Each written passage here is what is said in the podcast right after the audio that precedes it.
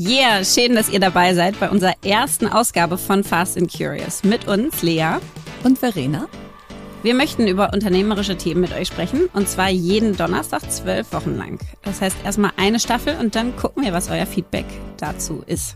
Bei Fast and Curious sprechen wir heute im Catch-up über die Ukraine, wie wir jetzt konkret helfen können und wie wir den Krieg unseren Kindern erklären. Im Deep Dive geht es um die heißesten Tech- und Industry-Trends 2022 und dafür haben wir uns einen tollen Gast eingeladen, die sehr smarte und sehr sympathische Judith Dada. Bei Was bewegt dich spricht Lea über zwei andere tolle neue Podcasts, die heute starten. Und bei Was nervt rege ich mich mal so richtig darüber auf, was innenpolitisch jetzt gerade Priorität bekommen müsste. Bei Meine Fragen an nutzen wir heute die Chance des ersten Podcasts und fragen uns gegenseitig etwas, was wir schon immer voneinander wissen wollten. Und das letzte Wort habe heute ich.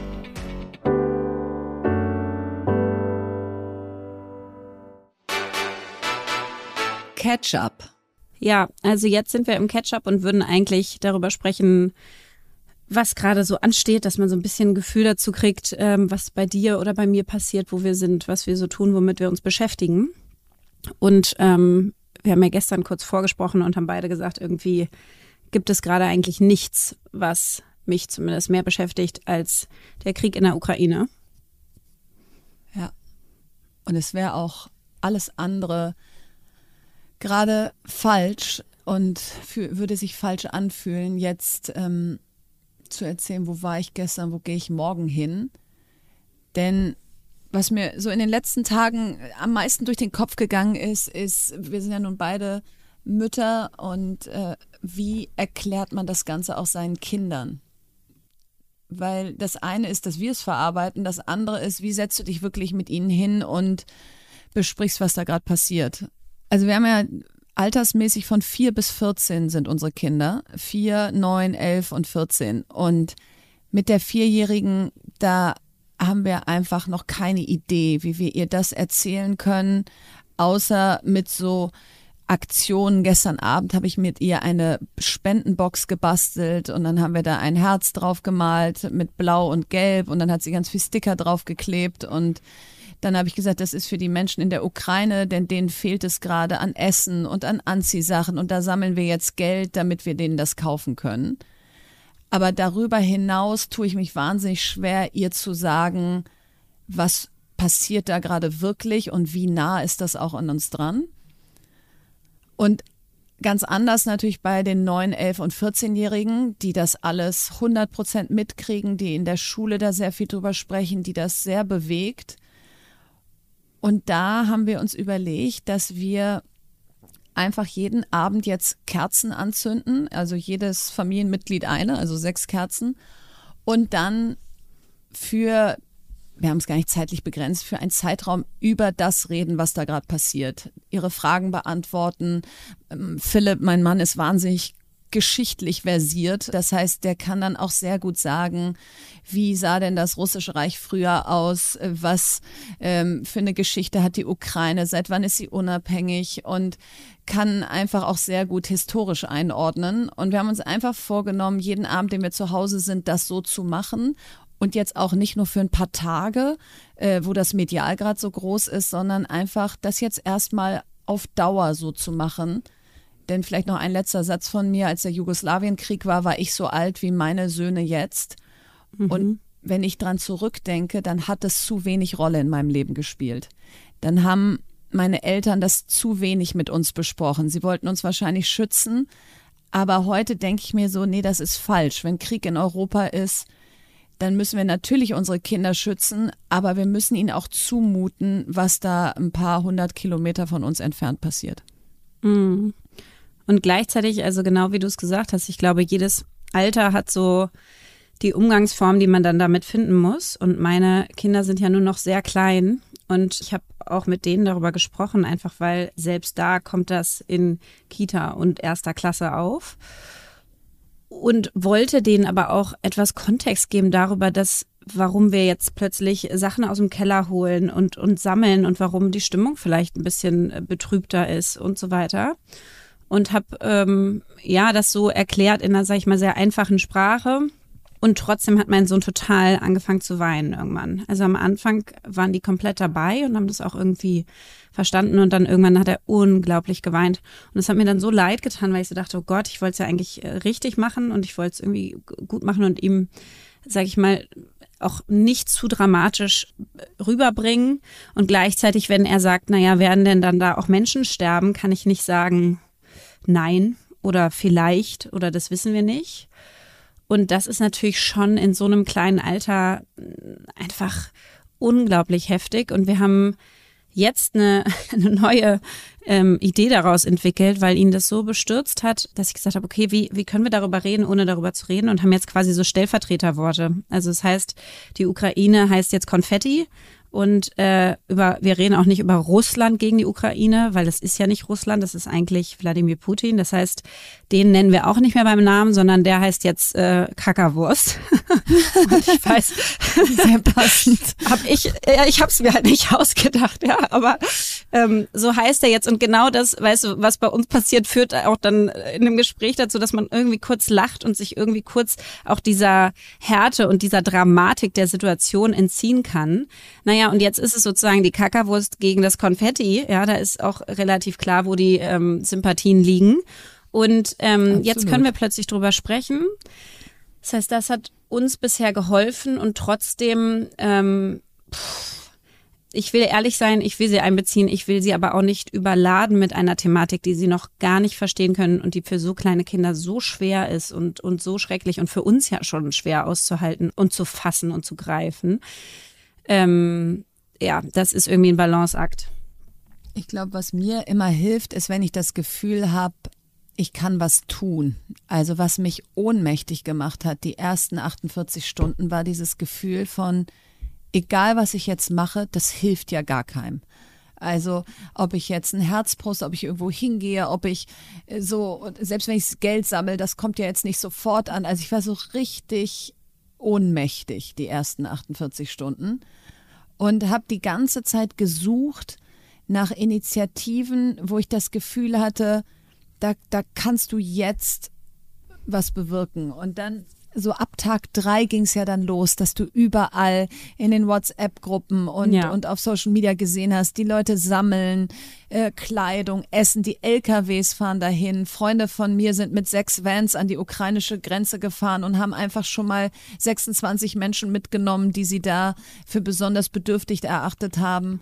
Und dann habe ich dieses Elinor Networks entdeckt, was mhm. eine Plattform ist, wo man eintragen kann, ob man ein Bett oder einen Übernachtungsplatz zu Hause frei hat.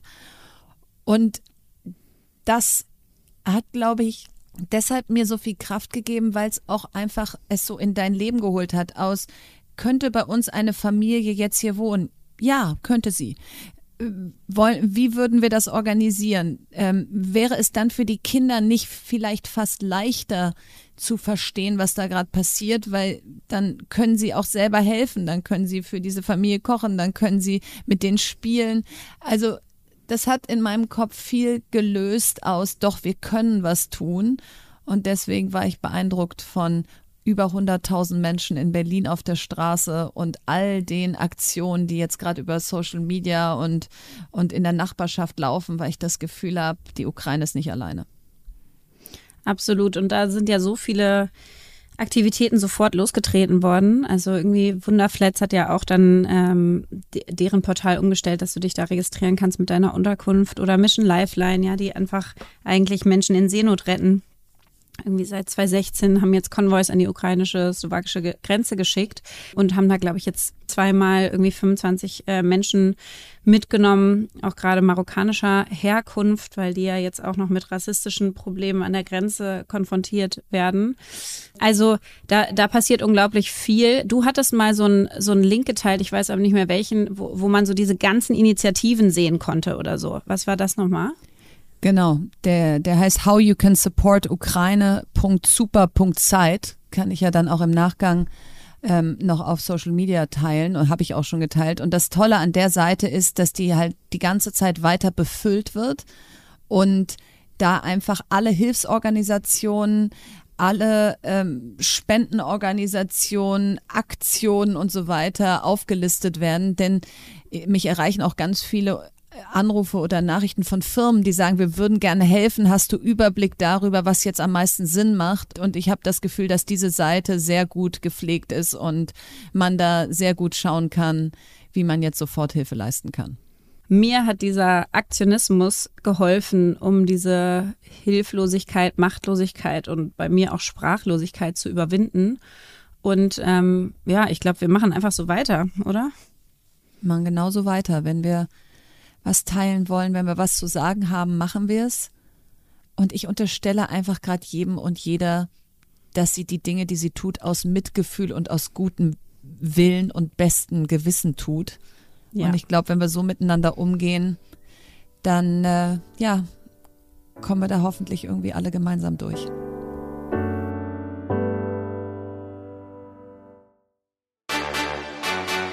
Deep Dive. Also dieses Thema Deep Dive in die Industry Trends 2022, damit wollten wir einfach starten, weil ich finde es so spannend, was gerade alles passiert.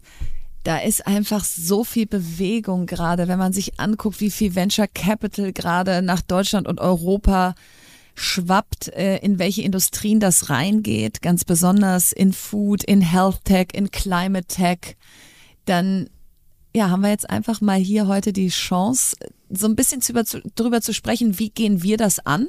Wie stürzen wir uns in solche neuen Industrien? Was sagt Judith dazu? Bin ich sehr gespannt.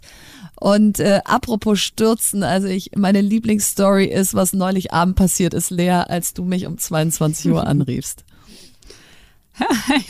ja, die liebe ich auch, weil ich dich dafür liebe, dass du so spontan bist und mit mir sowas mitmachst. Also ich dachte, ich spinne, ähm, ja. ich gucke mir ja gerade die Foodindustrie an und äh, finde es einfach ultra spannend, was da passiert. Also es ist eine sozusagen äh, Tiere aus der Foodchain ausschließen und gucken, woher kriegen wir unsere, ein, unsere Proteinquellen langfristig, ohne dass wir dafür äh, Tiere schlachten müssen. Ähm, und zum anderen ist dieses Thema Zucker einfach bei mir so relevant geworden, seitdem ich Kinder habe, weil einfach 75 Prozent der Kinder zu viel Zucker essen und meine gehören leider auf jeden Fall dazu. Ja, meine ähm, auch. Wir haben, glaube ich, also nagelt mich nicht fest auf die Zahlen, aber ich glaube, in den letzten zehn Jahren ist irgendwie Diabetes bei Kindern ums Fünffache gestiegen. Äh, 95 Prozent Diabetes Typ 2. Das heißt sozusagen, ähm, da haben wir selber einen Einfluss drauf. Und das hat mich so geschockt. Ähm, und dann haben wir ja öfter mal über dieses Zuckerthema gesprochen. Ähm, und ich hatte diese Firma gefunden, Smart Sweets aus den USA. Die haben irgendwie ähm, für knapp 400 Millionen Dollar ihre Company verkauft. Oder es stimmt nicht aus den USA, aus Kanada ist sie, die Gründerin. Und die hat quasi einen Zuckerersatzstoff gefunden, Allulose. Das ist ähm, ein biologischer Zucker, also ein Teil des Zuckermoleküls aus dem Zuckerrohr und ähm, macht damit so Gummibärartige Sachen, ähm, so kleine die dann aber schmecken und so. Genau. Mhm. Also wir wissen es noch nicht, denn wir versuchen seit Wochen uns Smart Sweets nach Deutschland zu bestellen und dadurch, dass man die nur nach Amerika liefern lassen kann und dann da mit UPS weiter verschiffen muss, dauert das. Aber neulich Abend rufst du mich also um 10 Uhr an, wo ich so denke, oh wow, das muss jetzt aber wichtig sein. Ich wollte gerade ins Bett gehen. War es auch. Ja, war super wichtig. Äh, äh, ja, Verena, wollen wir morgen früh um 6 6 Uhr mit dem ICE nach Köln fahren, da ist gerade die größte Süßwarenmesse der Welt. Genau, da ist die, also es hat ein Freund von mir gesagt, ich, ich gucke mir das Zuckerthema an und so weiter, wie komme ich dann hier an Lohnhersteller und so.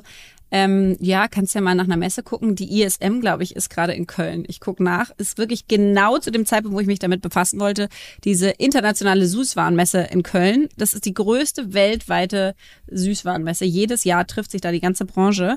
Ähm, und ich rufe dich um 10 Uhr abends an, natürlich niemals in der Vorstellung, dass du da Ja zu sagen würdest.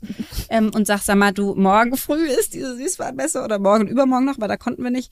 Ähm, hast irgendeine Chance, dass wir da morgen hinfahren können? Ich meine, ich kenne ja deinen Kalender so ein bisschen. Der ist echt proppenvoll. Ähm, und wir haben irgendwie insgesamt sechs Kinder, die wir irgendwie äh, versorgen lassen müssen. Ja, genau. Aber und, wir haben es äh, gemacht. Wir saßen um ja. 6.32 Uhr im Sprinter nach Köln. Und äh, ja, und ich glaube, um es jetzt mal eine Ebene höher zu heben, dieser Moment, als wir da saßen, der war wichtig, denn egal, ob du schon gegründet hast, wie weit du schon im Leben bist, wenn du eine neue Idee hast und die catcht dich, dann musst du dir die Hände schmutzig machen, dann musst du dir das vor ja. Ort angucken, dann musst du da Cold Call mäßig an diese Stände gehen und sagen, guten Tag, wir sind Verena Pauster und Lea Kramer, kein Schwein kannte uns da. Und äh, sagen, wir haben irgendwie vor, zuckerfreie äh, Gummibärchen zu machen. Und, und dann auch total bold, weil wir ja noch keine Ahnung hatten, ne? Also mit welchen Ersatzstoffen, was gibt's sonst so, wie weit ist die Industrie? Ich habe auch völlig überschätzt, wie weit die sind, muss ich sagen. Also ich dachte, ja. dass die alle Nein. die geilsten zuckerfreien Alternativen haben. Nichts das ist, der Fall. Nichts. Nee, nichts. Und wir kamen da ja sowas von excited rein. Dann haben wir uns von Stand zu Stand gegessen und uns war, war wirklich so schlecht. so schlecht. Also oh, diese Bahnfahrt zurück war echt. Äh, Man war auch so waren böse auf diese Industrie. Ich war so richtig böse auf die alle. Ja, so, warum nähert ihr euch diesem Thema so gar nicht? Und gleichzeitig haben wir auch selber gemerkt, es ist auch gar nicht so einfach, weil zum Beispiel ja. besagte Allulose wird erst in Europa 2024, 20, 2025 zugelassen. Das heißt, selbst wenn, wenn diese Smart Suites ja. jetzt mal hier ankommen bei uns, dann können wir die halt auch nicht sofort nachbauen oder neu bauen. Also dieser Foodmarkt ist super spannend, aber ich glaube, was man da eben auch immer sehen muss, ist die zeitlichen Rahmenbedingungen, die es da noch gibt. Also, dass da sehr wenig kurzfristig schon geht. Aber siehe Beyond Meat, Oatly, äh, Rügenwalder Mühle und wie sie alle heißen, natürlich kurzfristig Ersatz zu Fleisch oder Milch oder Eiern oder so schon. Aber du hast ja auch diesen Bakterien, Protein, Lab-Grown Meat Markt angeguckt. Wie sieht's genau, da aus? Genau, und das ist dasselbe mit dem Thema Regulierung, was du jetzt gerade ansprichst. Ne? Also was ich auch ultra spannend finde, ist dieses ganze Thema Cell Culture, also quasi äh, Fleisch aus dem Labor. Und äh, da gibt es eine Firma in, äh, aus den USA, die in Singapur jetzt das erste Hühnerfleisch quasi verkauft. Ich glaube, so zwei Kilo am Tag produzieren die ähm, und wurden da auch zugelassen. Aber bis du hier sozusagen Fleisch aus dem Labor in Europa verkaufen kannst, also Allulose, diesen Zuckerersatz, essen die Amerikaner, glaube ich, seit zehn Jahren schon. So, wow. bei uns wird der in vielleicht zwei bis drei Jahren zugelassen. Also das heißt, das sind auch Zyklen, was mich natürlich auch wieder krass ärgert, muss ich sagen. Also ich würde mir wünschen, dass wir da einfach schneller äh, sind und ähm, aber gleichzeitig, äh, gut, wird alles seine Richtigkeit haben. Trotzdem in diesem Food-Bereich ist es ultra, ähm, der ist ultra reguliert, es ist schwer, es ist lange, es dauert. Du musst ganz sag ich mal, detailgetreu arbeiten, weil es halt um Nahrung geht, die du in deinen Körper einführst, ja. Und, ähm, und trotzdem ist es halt ein Megatrend, ne? Es ist ein Riesenmarkt, der ist. Und so exciting. Du hast so ja. eine Chance, damit die Welt zu bewegen. Weil wir uns also mit zehn, ich habe letztens äh, gelesen, als meine Mutter geboren wurde, 1950, waren wir zwei Milliarden Menschen auf der Welt. So, und jetzt sind wir 2050 zehn Milliarden Menschen. Das ja. heißt, wir waren damals in einer leeren Welt, wo wir quasi, sagt Eckart von Hirschhausen, so ein bisschen versucht haben, die Natur zu bezwingen. Und jetzt sind wir schon an die Grenzen unseres Wachstums gestoßen. Und jetzt müssen wir halt schauen, dass wir schlauer die Nahrung für 10 Milliarden Menschen irgendwie erreichen und dass wir uns dabei auch nicht krank machen mit äh, Diabetes und so weiter. Also ich glaube, es ist ein unglaublich also für mich wahnsinnig sinnerfüllter Bereich und gleichzeitig muss ich echt sagen, ultra schwer reinzukommen auch. Also ich bin ja nun nicht aus der Nahrungsmittelindustrie und lese mir dann da Studien durch und treffe mich mit tausend Leuten und so weiter und bin völlig frustriert, wenn ich nach sechs Wochen ähm, nicht irgendwie Experte jetzt für alle möglichen Nahrungsmittel und Food-Themen bin. Und gleichzeitig hat der einen wahnsinnigen Sog. Genau, es hat einen wahnsinnigen Sog. Es lohnt sich total, sich da einzuarbeiten. Man kann da eben auch ähm, durch allein schon, dass man sich auch mal anguckt, wie entwickeln sich die Aktienkurse von diesen Unternehmen. Das ist nämlich gerade gar mhm. nicht so toll. Also Oatly, Beyond Meat, alle minus 60 Prozent in den letzten sechs Monaten. Also das ist auch nicht so, dass jetzt zehn Milliarden Menschen sagen, oh, wir essen jetzt alle vegan oder äh, allulose Sweets, sondern das wird eben viel differenzierter sein müssen aus ich weiß nicht, wahrscheinlich Schätzgröße 50 Prozent der Menschheit wird niemals auf Fleisch verzichten. Müssen wir halt neue Formen der Produktion uns überlegen. Also ich finde es einen wahnsinnig spannenden Markt und ich glaube, es eint ihn mit dem Climate Tech Markt. Wie schwer ist es reinzukommen? Wie schwer ist es, sich einen Überblick zu verschaffen? Das wäre aus meiner Sicht der zweite große Megatrend, äh, der dieses Jahr so richtig durchbricht. Äh, die Investition in, in die Klimawende. Denn wenn man sich anguckt, dass jetzt allein schon 14 Prozent des weltweiten Venture Capitals in Climate Tech geht und gleichzeitig aber schon wieder 65 Prozent davon in den USA passieren, dann mhm. juckt es mich da eben auch unter den Fingern zu sagen, wir sind ja einerseits die Anführer der Klimawende hier in Deutschland. Dann lass uns bitte auch mit den ganz großen Tech-Lösungen in dem Bereich kommen und die dann nicht wieder den anderen überlassen. Ja, absolut. Und ich meine, wir haben ja jetzt mit von Anna Alex mit Planetly auch gesehen, dass es auch in Deutschland hier tolle Gründungen gibt. Und gleichzeitig wurden sie natürlich dann aber auch nach einem Jahr wieder, wieder gekauft schon, was total toll ist für die beiden. Ähm, aber auch nicht mehr jetzt ein deutsches Unternehmen, sondern ein amerikanisches. Ähm, also es ist schon krass und, und trotzdem, was ich irre finde, ist gerade, ich meine, als wir gegründet haben, ähm, also Amorelie vor über acht Jahren, hätte ich dann einem Investor gesagt, ich achte auf ESG-Kriterien, auf Environmental und Social und Governmental und ich gucke, dass wir das irgendwie, da hätten die gesagt, sag mal, bist du bescheuert? Also wirklich, weder verschwendest du da Ressourcen äh, im Sinne von Geld noch deine Zeit. Ähm, das ist jetzt sehr hart, aber es war einfach damals kein Thema.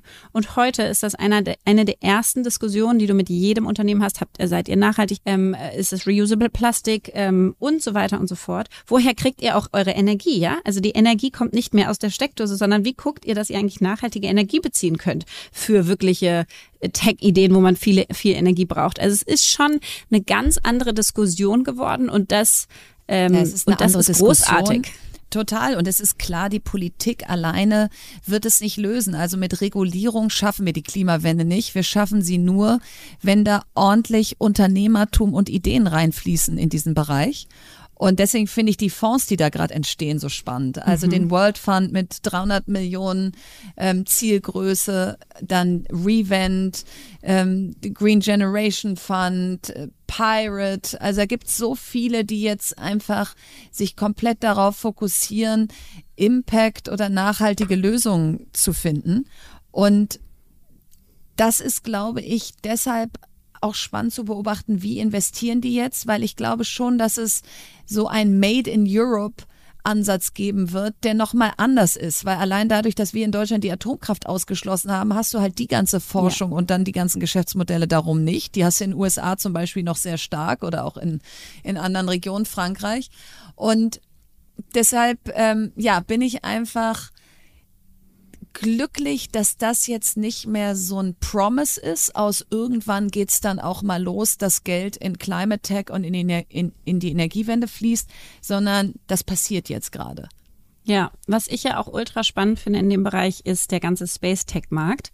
Da passiert genau dasselbe, ne? dass du in, in, den USA und in China schon unglaublich viele Firmen hast, die da total vorpreschen und wir in Deutschland und Europa auch noch wahnsinnig so diese ethische, moralische Diskussion führen, was ich auch richtig finde. Also so vernachlässigen wir jetzt unseren Planeten quasi, weil wir es hier nicht hinkriegen, dass wir ähm, dass wir einen gesunden, nachhaltigen Planeten haben für all uns Menschen, sondern deswegen gucken wir jetzt nach einem anderen Planet, wo wir dann irgendwie, wo die Reichen dann hinreisen können. Das kann natürlich überhaupt nicht das Ziel sein. Und gleichzeitig braucht es auch im Weltall europäische Lösungen. Da fuchse ich mich gerade so ein bisschen rein, da können wir ja in einer anderen Podcast-Folge mal drüber sprechen.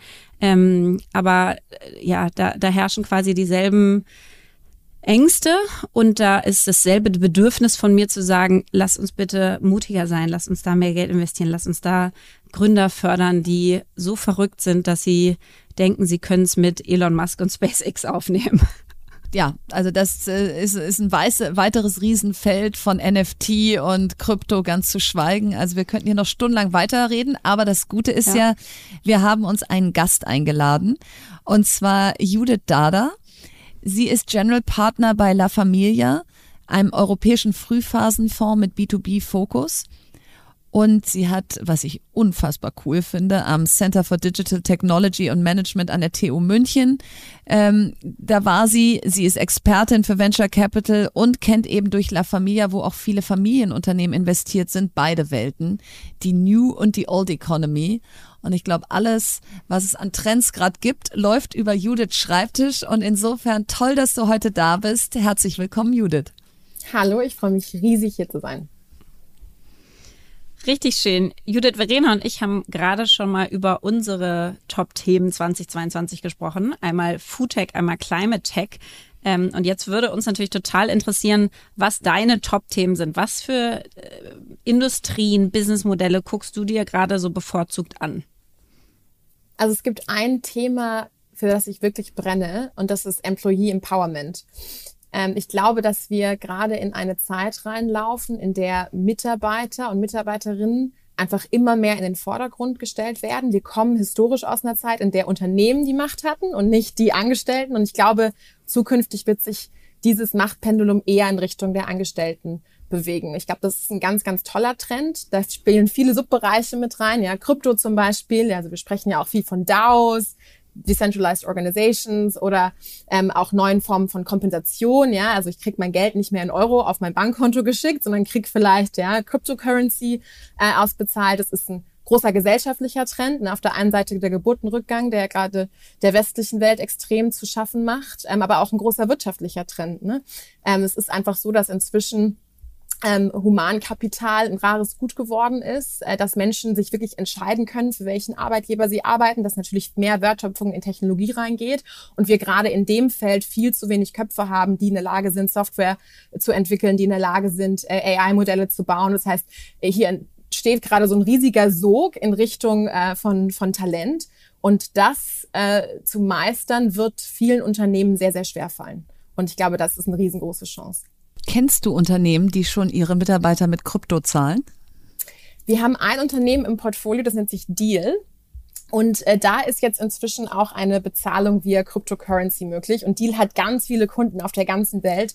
Die sind ja rasant gewachsen während der Covid-Krise. Deal ermöglicht es im Endeffekt, Mitarbeiter irgendwo anzustellen, wo man eigentlich gar keine äh, wirkliche Entity seines eigenen Unternehmens hat. Und äh, da waren eben große Rufe auch äh, bereit geworden aus der, äh, aus der, aus den Unternehmenskreisen, die schon Kunden sind. Und natürlich im Kryptobereich natürlich auch nach wie vor ähm, ganz, ganz wichtig, dass Leute dort auch direkt in Cryptocurrency bezahlt werden. Aber wir glauben eben, dass 2022 dieser Trend auch immer mehr ähm, in ja, sag ich mal, den Mainstream ähm, reinschwappen wird und kennen auch schon eigene Portfoliounternehmen, wo es einzelne Mitarbeiter gab, die eben gefordert haben, zukünftig gerne in Krypto gezahlt zu werden.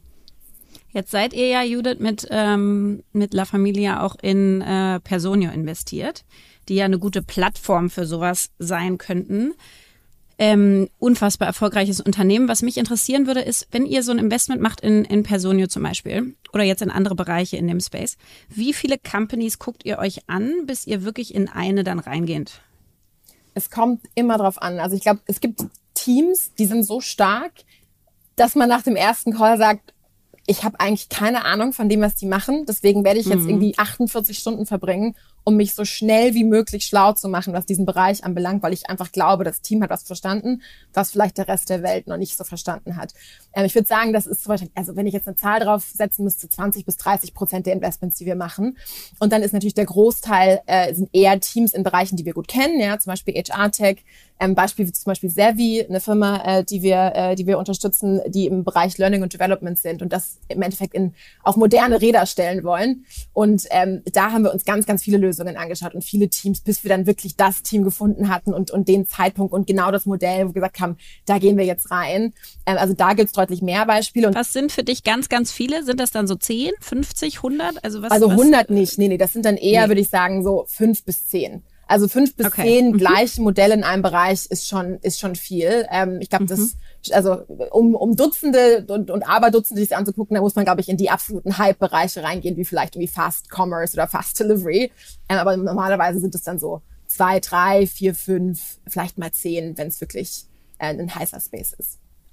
Jetzt seid ihr ja mit Janette und dir zwei Partnerinnen bei La Familia. Das ist ja selten, wie wir alle wissen. Ich glaube, irgendwie vier Prozent der weltweiten äh, Führungsetagen von Venture Capitalisten sind weiblich. Also da seid ihr eine rühmliche Ausnahme. Was macht ihr anders? Guckt ihr euch Themen anders an? Bewerben sich mehr äh, Frauen Gründerinnen bei euch? Also was ist dann wirklich der Unterschied, wenn zwei Frauen an der Spitze von einem Venture Capitalisten sind? Ja, also ich glaube auf jeden Fall, dass es einen Unterschied macht auf unser eigenes Hiring und auch natürlich auf den Dealflow, den wir sehen.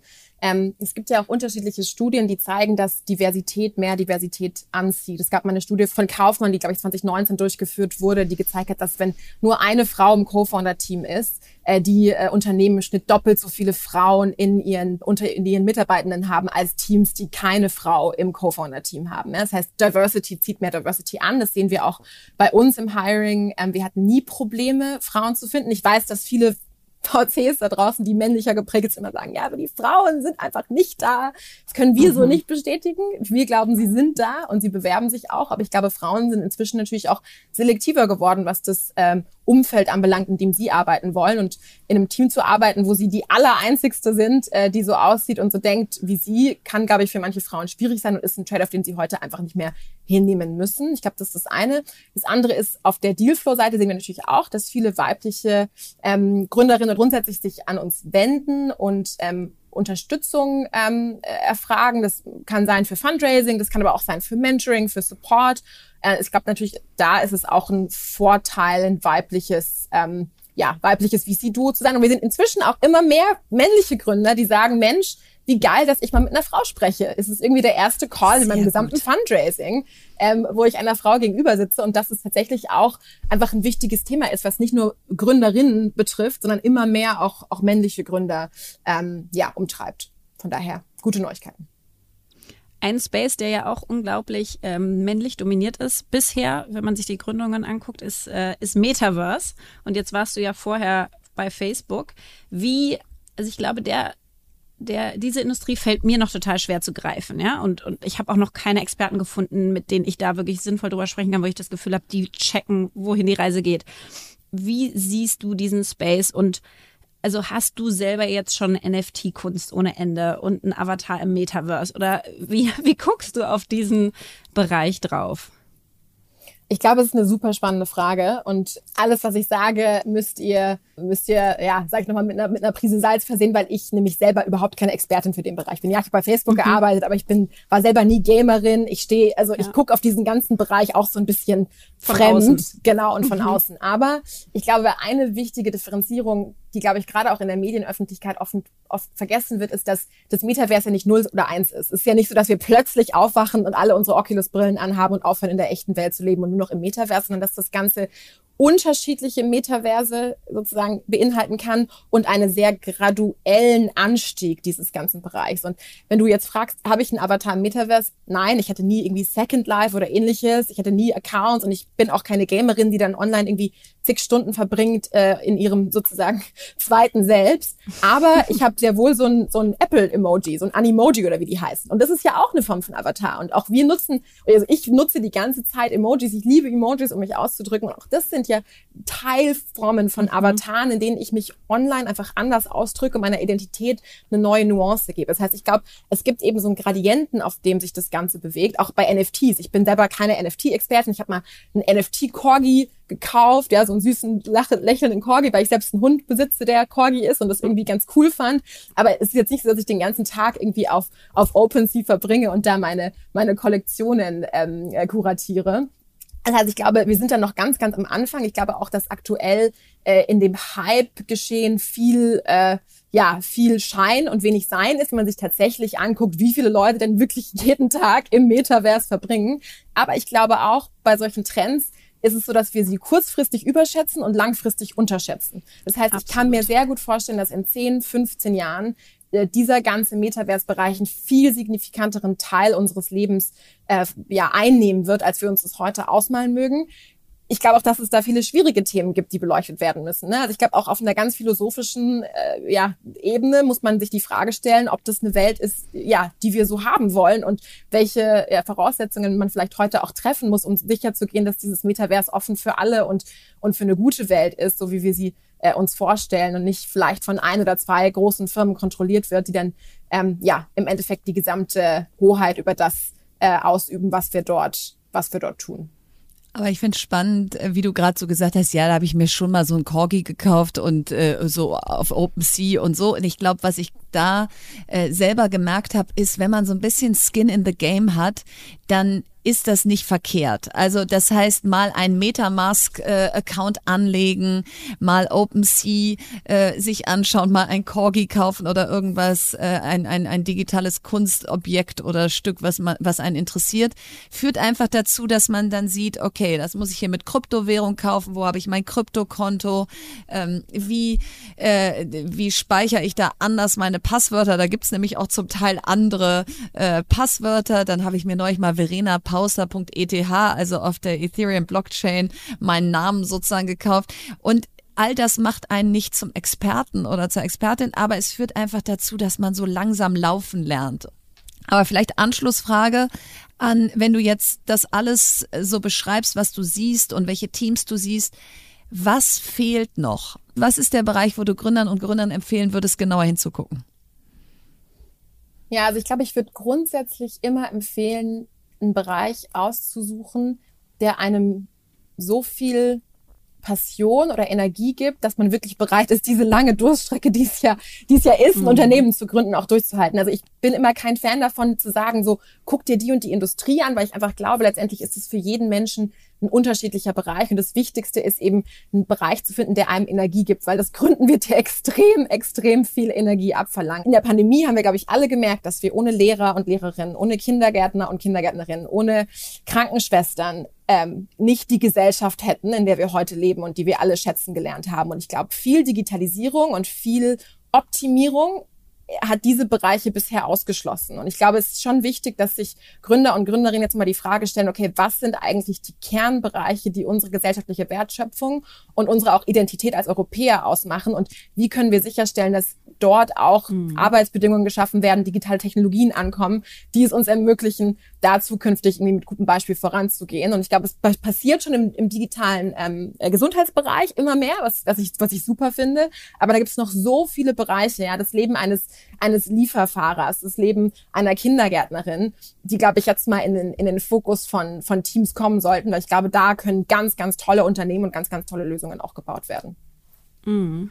Und hast du eigentlich, wenn du jetzt so über diese verschiedenen Themen redest, merkt man ja schon, dass du da einfach auch eine wahnsinnige Passion für hast, ja, und ein wahnsinniges Interesse. Ist es dir je passiert, dass du denkst, eigentlich will ich da selber gründen? Oder warum ist das VC-Wesen dann genau das Richtige für dich? Passiert mir, aber ich habe so viele verschiedene Interessensgebiete, dass ich zum Glück immer wieder merke, dass ich mich gar nicht lang genug auf ein Thema konzentrieren könnte. Also ich war schon auch in der Schule damals jemand, ich war so, ich war im Chor und irgendwie im ähm, im Journalistenverein, war Schülersprecherin. Ich habe schon immer auf ganz vielen Partys auf einmal getanzt, was mhm. viele Vorteile und ganz viele Nachteile mit sich bringt. Das heißt, ich glaube, an der Stelle weiß ich einfach von mir selber, dass ich keine gute Gründerin wäre, weil ich wahrscheinlich irgendwie nach zwei Jahren das Interesse verlieren würde. Leider, leider. Das heißt, ich glaube, ich, ich, ich floriere eher da, wo ich mich mit vielen Themen beschäftigen kann und schnell dann in einen Bereich eintauchen, aber auch wieder auftauchen und mich auf den nächsten fokussieren kann. Mhm. Judith, am Ende von jedem Interview mit unseren Gästen machen wir jetzt immer so ein Fast Track, wo wir äh, zwei Begriffe gegenüberstellen und du schnell und impulsiv antworten kannst, welcher dir mehr gefällt. Das machen Lea und ich immer abwechselnd. Ich starte mal mit dem ersten. Familienunternehmer oder Startup-Unternehmer? Ist häufig beides das Gleiche, aber natürlich eher Startup-Unternehmer. Metaverse, Hype oder Endgame? Aktuell Hype. Bitcoin oder Ethereum? Ethereum. NFT oder physische Kunst? Physische Kunst. Team oder Idee? Immer Team. Fast oder curious? Curious. Super, Judith. Vielen, vielen Dank. Vielen Dank. Danke für das gute Gespräch. Was bewegt dich? Ja, was mich total bewegt und beflügelt, ist seit Jahren fragen wir uns, wo sind die tollen Frauen in der Podcast-Szene? Es gibt äh, unter den Wirtschafts- und Unternehmer-Podcast-Hosts nur 15 Prozent Frauen. Ähm, wir haben es schon mal erwähnt, die Folgen mit Frauen bei allen verschiedenen Podcast-Medien werden zu 20 Prozent weniger gehört als die von Männern.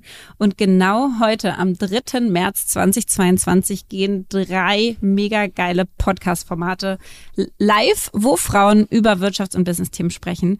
Ähm, der eine sind natürlich wir und dann gibt es zwei weitere. Die Jana Linke von NTV übernimmt den How to Hack Podcast vom Business Punk, den vorher die Tijen Onaran gemacht hat. Ähm, die hat da 169 Folgen gemacht, wenn ich das mal gerade ja. einwerfen darf. Ja, wie crazy ja. ist das? Unfassbar, kann ich mir, es hat drei Jahre, glaube ich, war sie da. Krass. Das heißt, äh, das, kann, das da, da sehe ich uns noch nicht, aber wir werden es sehen. Und, und Tijen hat ähm, hat dafür jetzt einen neuen Podcast und zwar Aufsteigerinnen und da spricht sie, finde ich, ein klasse Thema über den Mut, äh, der oder die Erste in etwas zu sein. Ich glaube, das wird also auch irre spannend werden, ihr dazu zu hören. Ja, in seiner Familie auch, glaube ich, so besonders, ne? Also, äh, ja, Lea, und du so? Wo warst du die Erste in deiner Familie? Hm. Ja, auf jeden Fall bei dem Thema Unternehmertum. Ne? Ich war die erste Unternehmerin. Meine Eltern waren angestellt, zwar selbstständig äh, auch, meine Mutter als äh, Psychologin sowohl angestellt als auch selbstständig und mein Vater später auch ähm, im Energiebereich angestellt und selbstständig, aber da hatte keiner ein Unternehmen wirklich, also äh, überhaupt nicht, ist ja bei dir ganz anders.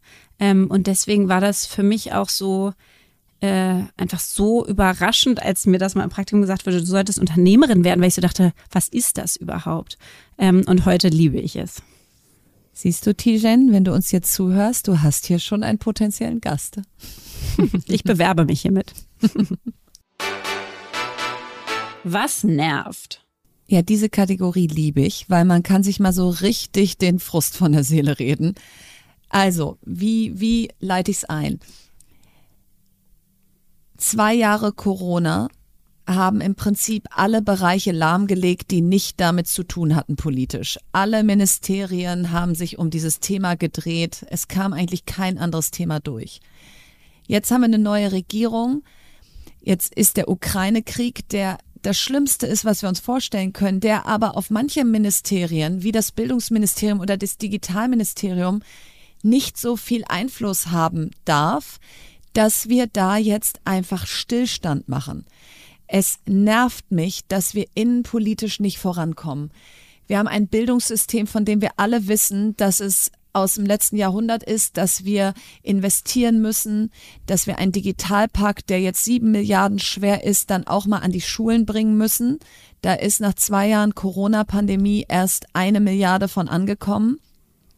Wir haben bei der Digitalisierung solche Rückstände. Das wissen wir nicht erst, seit wir alle irgendwie mit gelben Impfpasslappen durch die Gegend gelaufen sind oder immer noch kein E-Perso haben, mit dem wir uns zertifizieren können online diese ganze Kryptowelt und alles, was eben digitale Identitäten auch braucht, können wir wieder nicht mit einem wirklich zertifizierten Dokument machen, sondern wir hängen in irgendwelchen ID Now Videokonferenz Überprüfungsservices fest und es nervt, dass wir nicht einfach mal unsere Zeitpläne einhalten, die wir uns selber gegeben haben. Es sollte Ende 2022 ein Online-Zugangsgesetz geben, toller Name. Das sollte 600 Dienstleistungen des Staates digital für die Bürger und Bürgerinnen zur Verfügung stellen. Kfz-Ummeldung, Elterngeldanmeldung, Geburtsurkunde, alles, was ihr euch vorstellen könnt, was ihr beim Bürgeramt und beim Staat macht, sollte es Ende diesen Jahres digital geben. Oder zumindest mal mit einem, der Möglichkeit online ein Formular runterzuladen oder so. Und das hat jetzt schon wieder nicht geklappt. Das ist jetzt schon klar, dass das nicht funktionieren wird. Und was machen wir? Wir machen einfach ein neues Online-Zugangsgesetz und geben dem einen anderen Zeitpunkt, an dem das fertig sein soll. Das gleiche beim Digitalpakt. Da reden wir jetzt über Digitalpakt 2.0 und der erste ist eigentlich kaum ausgeschüttet. Und es macht mich einfach fertig, dass wir in diesem Land nicht einfach mal sagen, bis dahin, da, bis da und dahin wird's umgesetzt, der und der ist verantwortlich, so messen wir das und so machen wir es auch transparent, dass Fortschritt ist. Und das ist das, was oh, ich so gerne ändern würde, dass, und was ich auch hoffe, dass man es aus der Zivilgesellschaft heraus ändern kann, dass es so geile Dashboards gibt, da steht dann einfach so, im Koalitionsvertrag, der 100 x Seiten hatte, stehen folgende KPIs, also Kennzahlen, an denen wir uns messen lassen werden. Die machen wir jetzt auf einer Seite transparent und dann arbeiten wir da alle in diese Richtung und dann gibt es nach ein, zwei und drei Jahren ein Zwischenfazit und nach vier Jahren ist Wahlen und dann weiß man, ob es geschafft wurde. So, und das wünsche ich mir einfach sehr von unserer Politik, denn Krieg, Pandemie und Klimawende und alles, was in Zukunft noch auf uns zukommt, wird wahrscheinlich dazu führen, dass wir nie wieder in dieses Old Normal zurückkehren, sondern ein permanenter Krisenmodus irgendwo die Grundlage unseres Handelns sein wird, weil wir die Themen so weit in die Zukunft verschoben haben. Und das dürfen wir also nicht als Ausrede nutzen, dass wir sagen, wir konnten ja nicht und wir hätten ja gerne, aber wäre nicht Pandemie gewesen so, sondern wir müssen jetzt einfach mal ins Machen kommen. Und da muss ich mich hier auch nicht mehr aufregen. Oh, ich liebe es so sehr, dir bei solchen Mutreden zuzuhören und ja, dann immer gut. gleich mit so Schildern auf die Straße gehen und sagen, Politik E-Perso und ja, digital. Du schreibst die Schilder, ich, ich, ich nehme vorne das Megafon und du läufst hinter mir genau. her. Und das wäre doch auch mal schön, so dass du mal hinter so, mir herläufst. Uh, go, das will ich auch mal erleben. Go. Nein, aber danach kann nichts mehr kommen. Politik hört zu. Ich finde es, äh, hast du wunderschön gesagt. Meine Frage an. Das ist für mich der größte Luxus dieses Podcasts, dass ich dich jetzt einfach mal fragen darf, was ich schon immer mal wissen wollte. Und zwar, du bist 34. Ich habe ein bisschen Angst. Ja, ja, du sollst Angst. auch Angst haben. Und das ist auch nochmal wichtig äh, für alle da draußen. Diese Fragen sind nicht abgestimmt. Wir wissen sie vorher nicht. Und äh, ja, wir überraschen uns gegenseitig damit. Also Lea, du bist 34, du bist Mutter, du hast gegründet, du bist finanziell unabhängig, du siehst toll aus, du kannst jetzt sogar Sport, also wenn dein Knie nicht kaputt ist. Also in meinen Augen hast du alles erreicht und ich bin äh, acht Jahre älter oder noch viel älter, ich, ich, ich will es gar nicht mehr ausrechnen und äh, gucke immer äh, so zu dir rüber und denk so, ey, was hat die alles schon gemacht? Hast du nicht Angst, dass das Beste schon hinter dir liegt? Überhaupt nicht. Also 0,0. Ich habe das Gefühl, dass ich, das war quasi, ich habe bisher Anlauf genommen. So, das, das Beste kommt noch. Oha, das ist mein haltet Gefühl euch dazu. Fest. Ja, aber das ist wirklich mein Gefühl und ehrlicherweise ist es gleichzeitig auch meine größte Frustration gerade, ähm, weil ich einfach nicht das eine finde, in dem ich alle meine Idealvorstellungen drin habe und ich weiß aber, dass es kommt. Und ich weiß, da muss noch was raus. Ich habe richtig das Gefühl, ich habe noch was zu geben und die Welt hat mich noch nicht gesehen und ich habe mich noch nicht richtig gesehen. Ähm, und ich muss sagen, was ich das Schönste finde an diesem so, das liegt das Beste schon hinter dir, auf gar keinen Fall. Also ich habe unfassbar tolle Erfahrungen gemacht und gleichzeitig ähm, habe ich, glaube ich, noch nie so eine innere Ruhe gehabt. Ich habe sehr viel in meinem Leben auch für die hm, Außenwirkung gemacht, würde ich sagen, für die Anerkennung, für mein äh, vielleicht etwas mangel, mangelhaftes Selbstwertgefühl in, in Zeiten. Und das hat sich krass verändert. Und deswegen weiß ich, dass was auch immer kommen wird, kommt aus einer ganz anderen Energie. Und das wird, egal ob es klein oder groß wird, besser werden als das, was bisher war, ähm, weil es viel mehr im Einklang mit mir ist. Und ähm, da freue ich mich drauf. Gleichzeitig schicke ich hier die Intention raus, liebes Universum. Bitte gebt mir die eine glorreiche Idee. Ähm, das wäre toll. Ich wäre jetzt ready dafür. Und jetzt habe ich auch eine Frage an dich. Ich sehe dich ja bei Social Media, LinkedIn, Instagram und so. Und vor allen Dingen sehe ich dich im echten Leben. Und ich kann es nicht verstehen. Also wirklich, ich, mir geht es nicht in den Kopf rein, wie du es schaffst, dich in so viele unterschiedliche Themen einzuarbeiten und sie auch nicht mittendrin wieder fallen lässt oder, oder zu oberflächlich wirst, sondern die wirklich so ver versuchst in der Tiefe zu verstehen und dann dafür Lösungen zu entwickeln. Ich, ich kann es nicht nachvollziehen. Ich habe wirklich das Gefühl, dein Tag ist dreimal so lang wie meiner oder ich weiß nicht und deswegen ist das meine Frage, wie machst du das? Ich möchte das auch lernen. Das erste, was mir gerade in den Kopf schoss, war, dass das mein Kindheitstrauma ist, dass mein Vater immer zu mir gesagt hat, red nicht so dummes Zeug. Und, und ich glaube, dieses red nicht so dummes Zeug, das muss ich so festgesetzt haben, dass ich, dass ich gedacht habe, ich darf kein dummes Zeug reden. Wenn ich über was rede, dann muss ich es halt auch verstanden haben. Aber das äh, schoss mir gerade so als erstes durch den Kopf. Das wird aber wahrscheinlich nicht die Antwort auf alles sein, sondern ha, also mich interessieren die Sachen wirklich. Also nicht alles, ja, aber die Sachen, zu denen ich was sage und, und wo ich dann auch aktiv werde und was umsetze, da will ich so richtig an den Kern kommen und da bin ich dann wie so eine investigative Journalistin, da lese ich dann ohne Ende Artikel, Bücher, Gastbeiträge, sonst was. Und auch auf Kosten von Schlaf und auf Kosten von ja, wahrscheinlich von allem anderen dann. Also zum Teil auch auf Kosten meiner Familie, wenn ich so eine Situation vor Augen habe, da habe ich, ähm, da hat Philipp ähm, mit mir die Kinder zum Fußball gefahren und da war ich einfach so in einem Thema drin, da meine ich so, bitte, bitte darf ich diese Autofahrt einfach kurz durchlesen und mich nicht an der Unterhaltung beteiligen. Also meine Familie weiß dann, es gibt auch diese very nerdy Moments mit mir. Also ich glaube, es interessiert mich dann wirklich, ich möchte kein dummes Zeug reden und ich möchte dann vor allen Dingen aber auch nicht nur reden, sondern es auch ändern. Und deswegen steht dann immer am Ende jeder Erkenntnis irgendein Plan, ein Projekt, eine Initiative, ein Hashtag nach dem Motto, so, und das gehen wir jetzt an. Aber phasenweise erschlägt's mich dann einfach auch. Und dann denke ich so, oh Gott, oh Gott, ähm, habe ich als Kind mir immer schon gewünscht, dass für alle anderen die Zeit stehen bleibt und ich darf weitermachen und dann darf ich wieder auf Go drücken, wenn ich fertig bin, dann dürfen alle anderen auch wieder weiterleben. das ist also der Trick. Jetzt wissen das wir ihn. Das ist der Trick. Das, ich habe einen geheimen Button. So, das war die erste Folge von Fast and Curious. Ihr habt's gemerkt, ich war so ultra nervös und aufgeregt. Ich krieg meine Worte gar nicht voneinander. Und deswegen bin ich noch gespannter auf euer Feedback und eure Anmerkungen und eure Themenwünsche für die nächsten Folgen. Ähm, die könnt ihr uns schicken an lea at oder verena at fastandcurious.berlin. Ähm, wir nehmen diesen Podcast übrigens jede Woche aktuell auf. Das heißt, es ist nichts vorproduziert, sodass ihr uns wirklich das Feedback schicken könnt und wir da wirklich darauf reagieren können. Und ich freue mich, mit noch mehr Souveränität in den nächsten Podcast reinzustarten. Und wenn ihr uns eine Riesenfreude machen wollt, dann kommentiert ihr oder bewertet ihr oder abonniert ihr am besten unseren Podcast bei Spotify oder Apple. Und jetzt hat Verena heute das letzte Wort.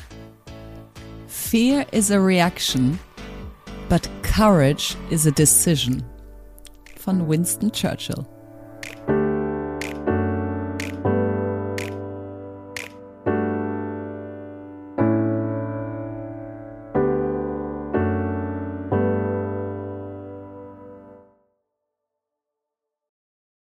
Dieser Podcast wird produziert von Podstars bei OMR.